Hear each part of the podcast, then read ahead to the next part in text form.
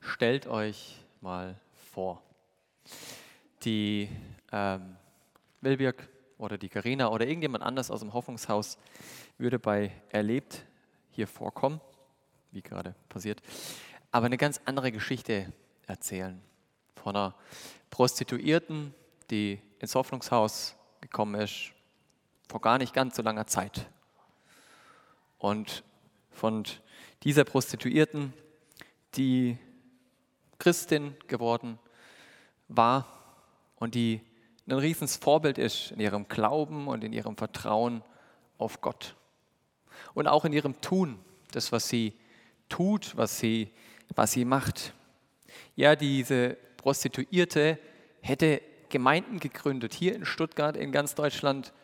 Eine richtig ja, krasse Frau mit krassem Glauben, vollem Vertrauen auf Jesus.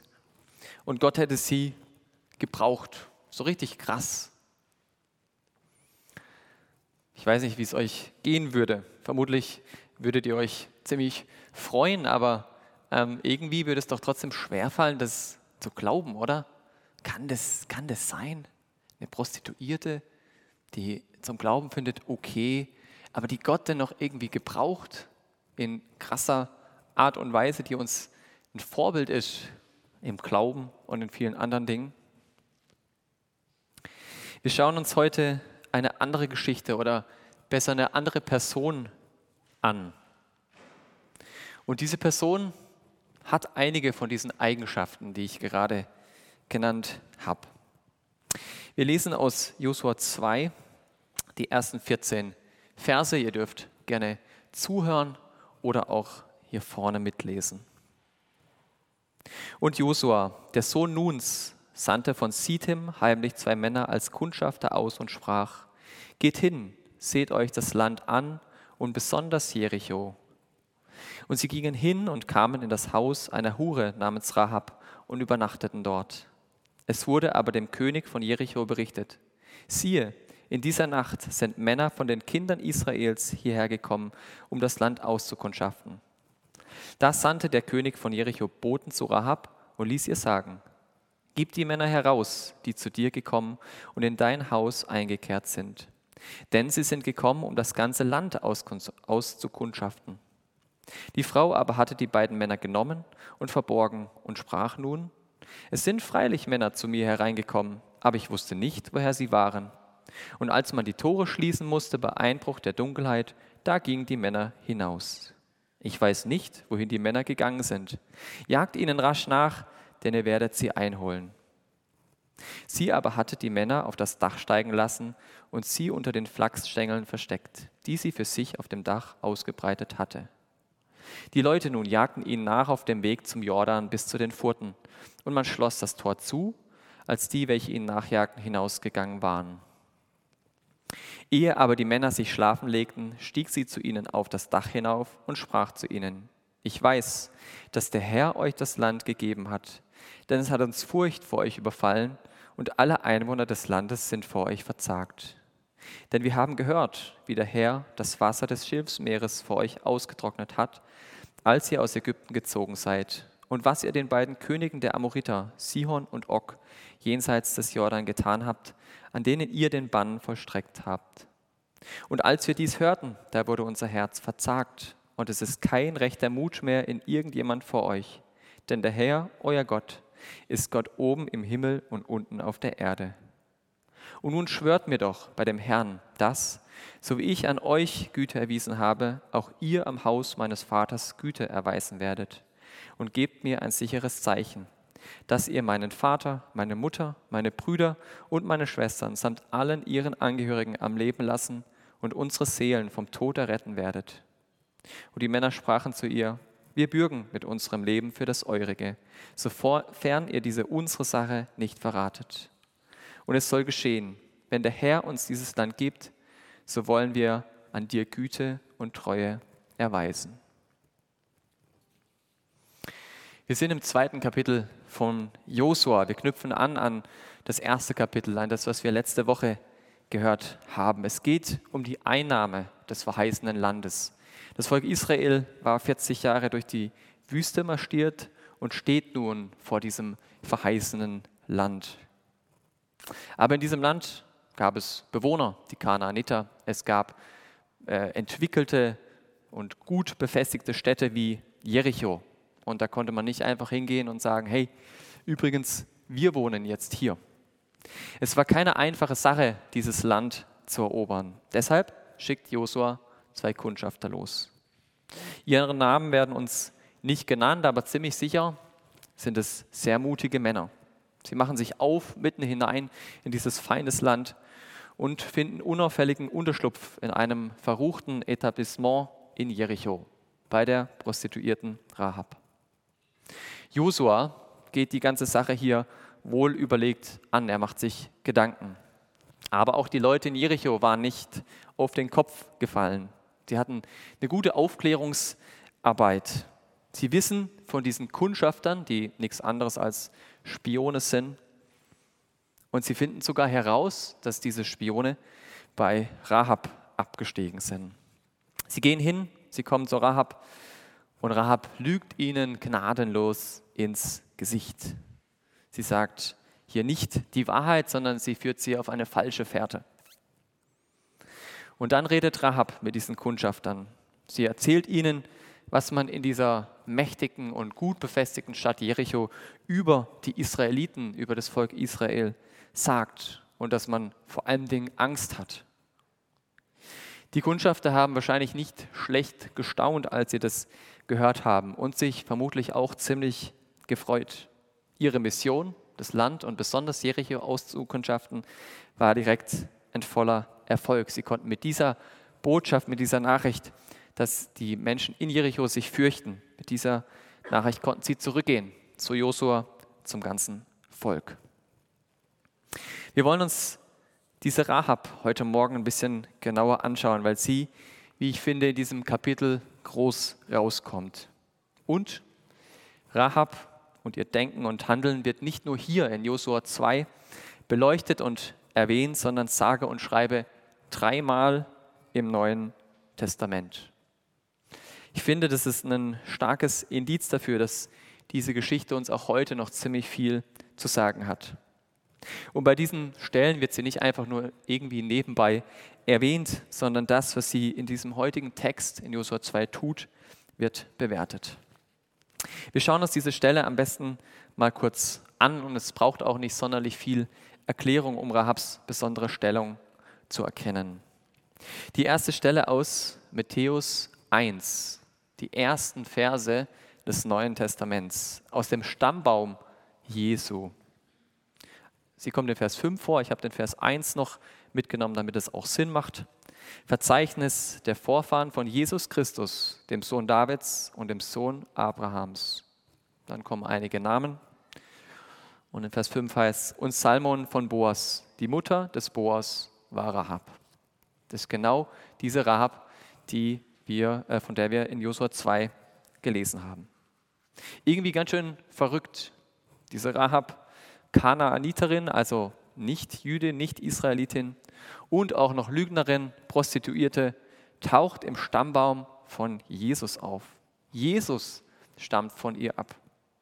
Ist es eigentlich zu fassen? Aber es kommt noch dicker oder schöner, je nachdem, wie, wie, wie man es sieht. In Hebräer 11, dieser Hall of Faith, wo die Glaubenshelden genannt werden, wo Menschen wie Noah, Abraham, Josef und Mose auftauchen. Da steht Rahab tatsächlich auch mit dabei. In Vers 31, wie kam es, dass die Prostituierte Rahab vor dem Verderben bewahrt blieb, das über Jericho hereinbrach? Der Grund dafür war ihr Glaube. Die anderen Einwohner hatten sich Gott nicht unterworfen, sie aber hatte die Kundschafter der Israeliten freundlich bei sich aufgenommen. Rahab kommt hier in Hebräer 11 vor. Neben Sarah die einzige Frau und tatsächlich die einzige Frau, über die äh, mehr gesagt wird als nur ihr Name.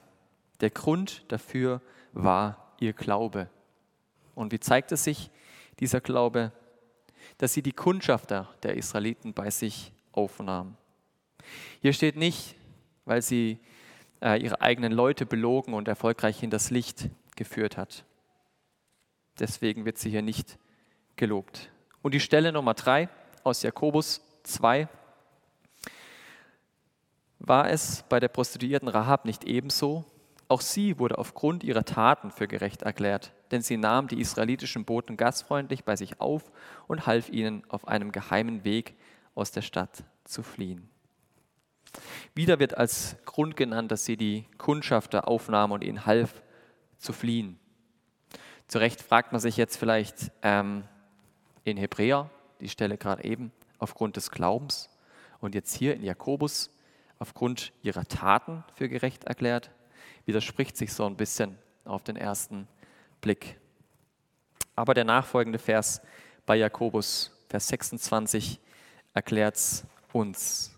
Genauso nämlich wie der Körper ohne den Geist ein toter Körper ist, ist auch der Glaube ohne Taten ein toter Glaube.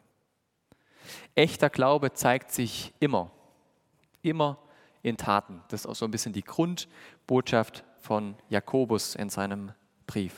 Die eigentliche Rechtfertigung kommt aus dem Glauben, aber die Taten folgen automatisch und sind damit auch entscheidend. Diese Stellen aus dem Neuen Testament machen uns einfach, das Verhalten von Rahab zu erkennen und auch zu beurteilen. Aber selbst wenn man sich nur äh, unseren heutigen Text aus Josua 2 anschauen würde, könnte man diesen Glauben auch schon erkennen. Die Schlüsselverse dafür sind die Verse 9 bis 11, wo Rahab zu den Kundschaftern, zu den Israeliten spricht. Ganz am Anfang sagt sie, dass der Herr euch das Land gegeben hat. Und auch das Wort Herr kommt noch zwei weitere Male vor. Rahab hat nicht viel militärische Ahnung oder ist irgendwie tief in die Realpolitik dort in Jericho verstrickt, aber sie glaubt an diesen Gott der Israeliten, diesen Herrn, Jahwe hier im Originaltext, der sich von den Göttern, die man in Jericho kannte und anbetete, durchaus unterschied der ein Gott der Geschichte war und immer noch ist. Sie spricht von eurem Gott. Rahab glaubt an einen persönlichen Gott. Und obwohl sie das gar nicht gewohnt war bei dieser Vielzahl von unpersönlichen Göttern, die es damals bei den Kanaanitern gab. Und sie sagt, dass dieser Gott oben im Himmel und auf der Erde ist und regiert. Sie erkennt, dass dieser Gott groß und mächtig und furchteinflößend ist. Dass, es, dass er hier auf dieser Erde, bei dem, was wir sehen, was uns vor Augen steht, und auch im Himmel, also auch über das, was wir nicht so einfach sehen können, dass er darüber das Sagen hat. Sie glaubte an diesen Gott Israels und erkannte ihn an und hatte gleichzeitig überhaupt keine Scheu oder Zweifel, dass dieser Gott auch Nicht-Israeliten annimmt und rettet. Das zeigt sich in ihrem vollen, in ihrem krassen Einsatz für diese Kundschafter. Sie riskiert richtig was für sie, für ihren Glauben, den sie als einzige in Jericho zu haben scheint. Sie hätte die Kundschafter ja auch einfach verraten können. Das wäre für den Moment die sichere Variante gewesen und vermutlich hätte sie noch eine Belohnung gekommen vom, vom König von Jericho, wäre gut dargestanden für diesen Moment. Aber sie riskiert ihr Leben für die Kundschafter. Was riskieren wir für unseren Glauben? Hier in Stuttgart sicherlich nicht unser Leben. Ähm, und deswegen müssen wir uns auch in keinster Weise schlecht fühlen. Aber was könnten wir mal riskieren? Wo konnte unser Glaube mal mit diesem Mut, den die Rahab hier zeigt, kombiniert werden? Vielleicht bei Beziehungen, die uns wichtig sind und wo wir denken, dass Aussagen über den Glauben irgendwie dieser Beziehung schaden würden.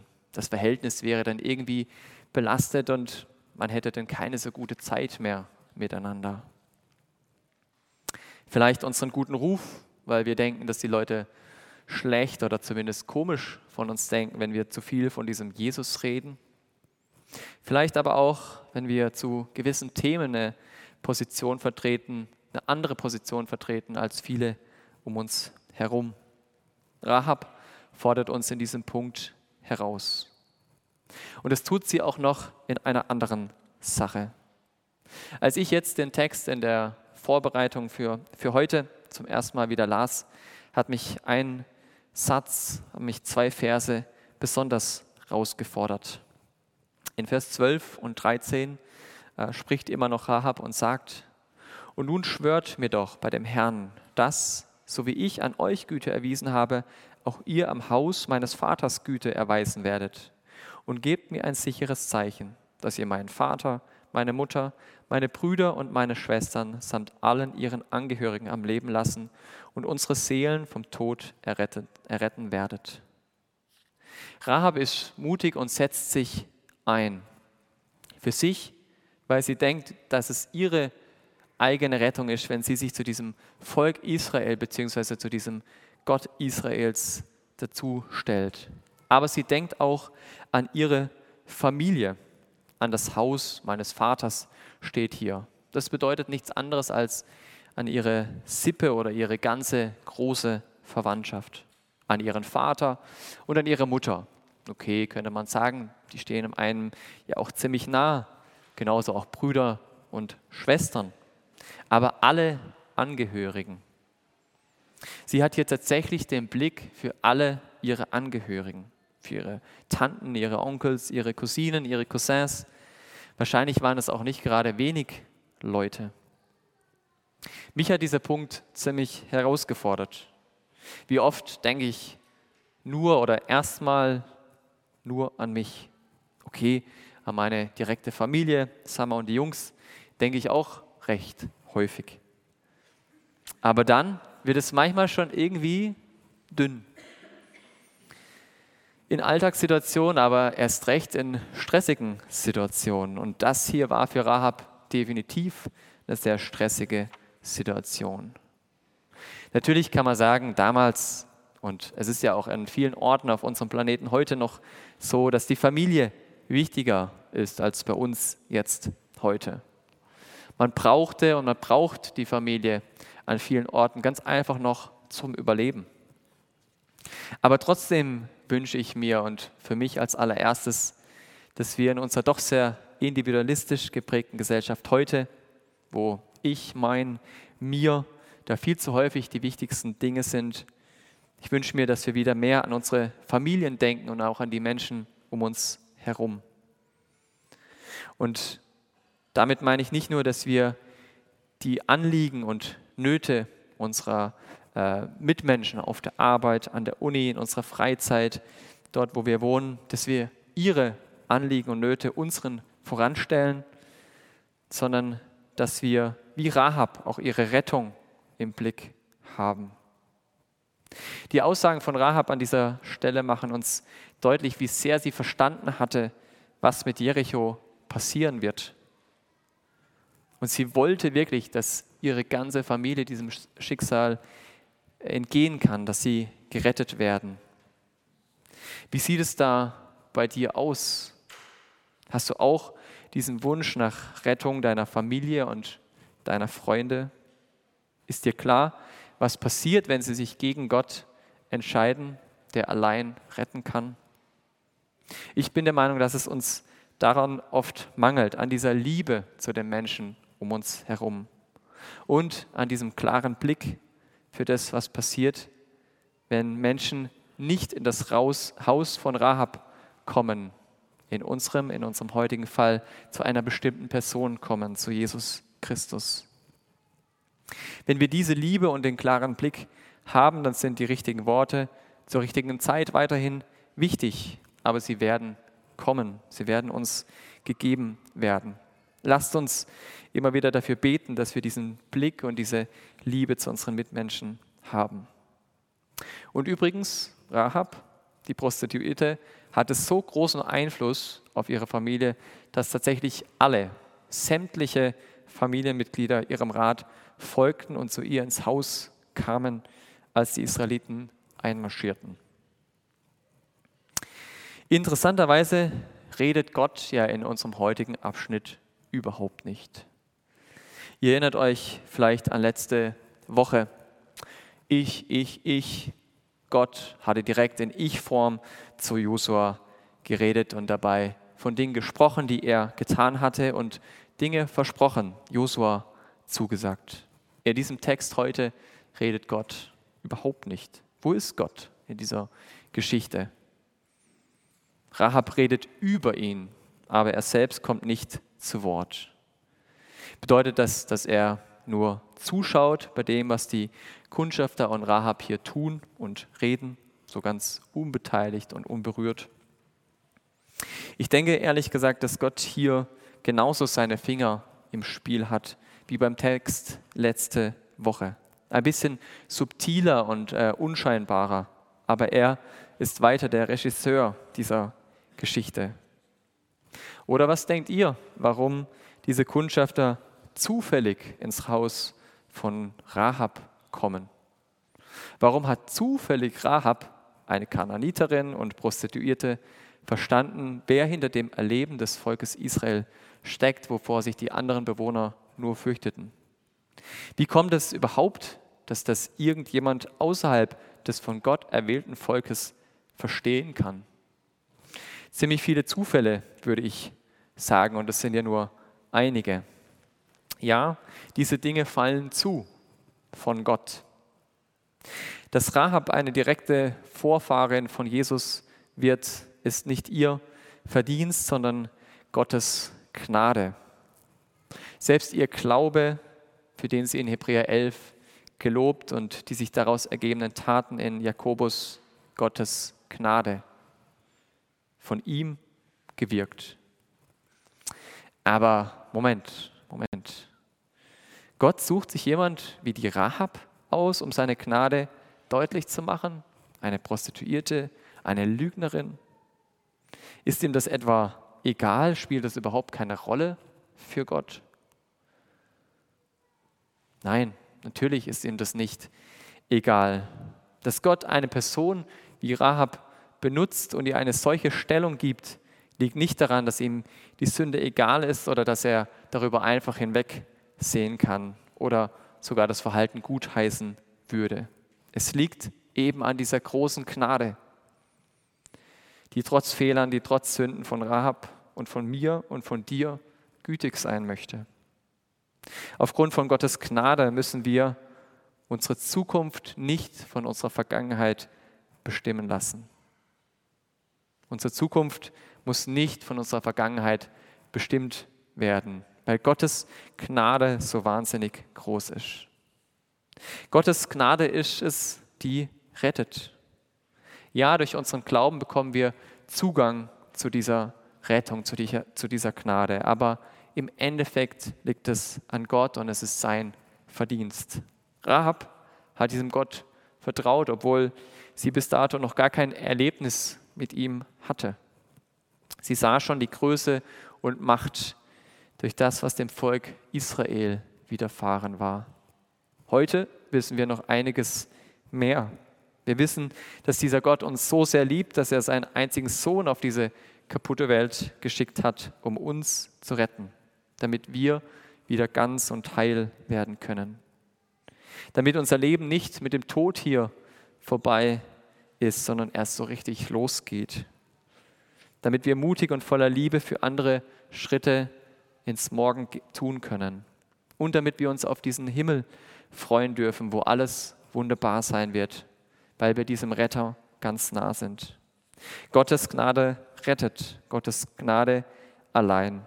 Damals bei Rahab und heute bei uns. Denn Christus ist Gottes Gnade, denn in Christus ist Gottes Gnade sichtbar geworden. Die Gnade, die allen Menschen Rettung bringt, lesen wir in Titus 2, Vers 11. Ein genialer Vers wieder aus dem Neuen Testament. In Christus, durch Jesus, ist Gottes Gnade nochmal so richtig sichtbar geworden. Sie war schon vorher erkennbar, siehe Rahab und viele andere. Aber durch Jesus haben wir und haben alle Menschen die Möglichkeit, sie noch einmal in einer ganz anderen, neuen Dimension zu sehen. Wenn wir Schritte in ein neues Morgen gehen, dann lasst uns mutige Schritte gehen und voller Liebe für unsere Mitmenschen, für unsere Familie sein. Und die eine Frage ist ja, was das für konkrete Schritte für dich, für mich, für uns als Gemeinde sind. Das sind vielleicht Fragen bei euch, was diese Schritte sein werden oder sein könnten, was Gott vorhat. Aber lasst uns bei all den, alledem doch vor allem darauf achten, wie wir diese Schritte gehen und auch wie wir unseren Alltag leben. Lasst uns diese Schritte im Vertrauen auf Gott gehen, so wie Rahab, auf seine Gnade, mit Blick auf Jesus, durch den diese Gnade nochmal in ganz neuer und genialer Form sichtbar geworden ist. Für alle Menschen, egal ob Jude oder nicht Jude, ob mit einem angesehenen Beruf oder Prostituierte, egal, völlig egal. Lasst uns auf diesen Jesus schauen und ihn bitten, dass er uns die Dinge schenkt, die für besondere Schritte und genauso für unseren Alltag wichtig sind. Und ganz praktisch kann das heißen, dass wir uns jeden Morgen Zeit dafür nehmen und ihn darum bitten. Nicht unbedingt mit großen Worten, aber mit einem ehrlichen Herzen. Das liebt Gott, das gefällt ihm. Darüber freut er sich, wenn wir als Menschen zu ihm kommen, wenn wir zugeben, dass wir es ohne ihn nicht schaffen, dass wir ohne ihn nichts tun können, was wirklich Sinn macht oder Bestand hat. Wenn wir das tun, dann bekommt Gott die Ehre für unser Tun und für unser Lassen. Und um diese Ehre Gottes soll es in unserem Leben gehen. Ich bete mit uns.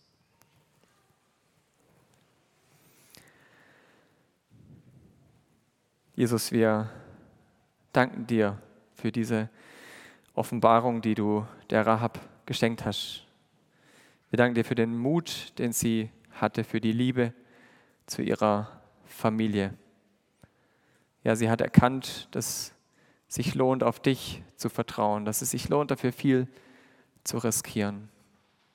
Ich danke dir, dass ja, wir von ihr lesen dürfen, dass sie herausgestellt wird, dass du sie auch ehrst für ihren Glauben, für ihre Taten. Ich danke dir aber vor allen Dingen für deine Gnade, durch die das überhaupt nicht möglich gewesen wäre, dass die Rahab erkennt, wer du bist, wer Gott ist, wer Rettung bringt. Ich bitte dich, dass du das uns immer mehr bewusst machst, dass du deine Gnade groß machst in unserem Alltag genauso wie in besonderen Schritten. Ich bitte dich, dass du uns Mut schenkst, unseren Glauben zu leben. Ich bitte dich, dass du uns Liebe schenkst für die Menschen um uns herum, denen wir begegnen, mit denen wir zusammen leben, mit denen wir zusammen sind. Ich danke dir für, dafür, dass du auf diese Welt gekommen bist und dadurch diese Gnade nochmal ganz neu und ganz deutlich auch sichtbar wurde. Danke dafür. Amen.